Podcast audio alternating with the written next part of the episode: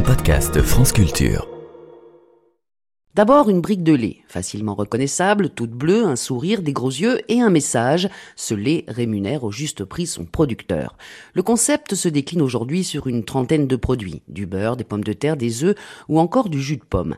Avec son culot et son carnet d'adresses, Nicolas Chaban, le fondateur de C'est patron, a réussi à imposer la marque à quasiment tous les distributeurs. Même si au début ce n'était pas gagné. Ouais, tout le monde dit non, ça peut pas marcher euh, parce qu'en fait la seule boussole c'est le prix le plus bas. Et là, la brique de lait, vu que vous allez rajouter des centimes pour le producteur, elle va être un peu plus chère. 8 centimes, en ce moment les 5 centimes plus chers, mais ça va bloquer en fait. Vous pouvez rêver de faire peut-être 7 millions de litres par an. On a démarré, et là, premier mois, 1 million de litres. Nous venons de passer la barre des 500 millions de produits solidaires vendus. Ça veut dire que depuis 8 ans de solidarité, cette mobilisation, elle grandit, elle porte. Elle porte aujourd'hui plus de 3000 familles d'agriculteurs qui, grâce à des prix décidés et votés par les consommateurs sociétaires de ces qu'ils patrons, vendent à un meilleur prix leur production.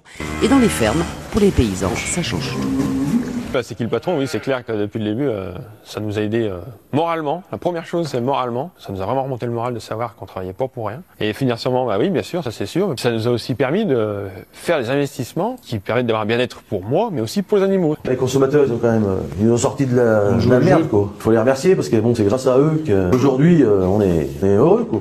Moi, je suis heureux de travailler aujourd'hui. Je me lève le matin, je suis content. C'était pas le cas il y a trois ans, parce que je peux vous dire qu'on traînait les bottes. Alors comment c'est qu'il patron réussit là où trois lois Egalim ont échoué? De l'extérieur, tu peux te dire, bah attends, c'est une bonne idée, peut-être un peu marketing, de com, pour essayer de faire vendre des produits. Euh, non, c'est pas ça. Ça marche parce que c'est une vraie aventure de consommateur.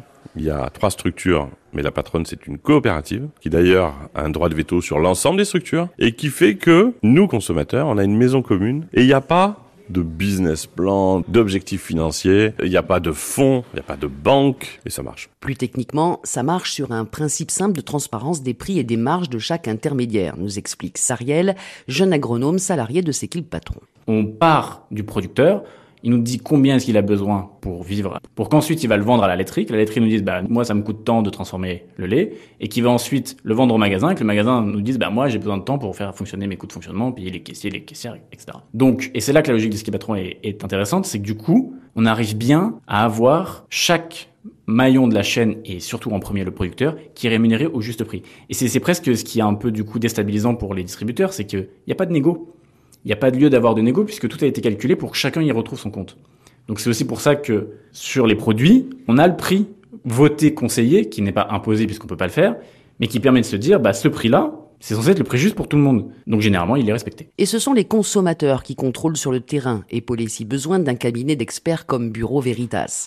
Une démarche dont le gouvernement ferait bien de s'inspirer, estime Nicolas Chaban. Dans toute cette hiérarchie de relations avec les distributeurs, les grandes marques, euh, un jeu un peu fermé où finalement, à deux, il décide du sort des producteurs et de notre sort de consommateurs euh, avec une opacité sur euh, la construction de la valeur, euh, les prix, la transparence qui ne peut plus durer. Alors faisons un égalim 4 qui marche quoi, où les consommateurs vont prendre leur part, s'assurer que les centimes vont bien aux producteurs, que la transparence est au rendez-vous, comme on le fait déjà. Toujours prêt à débattre, le fougueux porte-parole de ce qu'il patron et l'une de ses plus médiatiques sociétaires, la présentatrice Karine Lemarchand, mèneront mercredi une table ronde sur le sujet au salon de l'agriculture. diyor.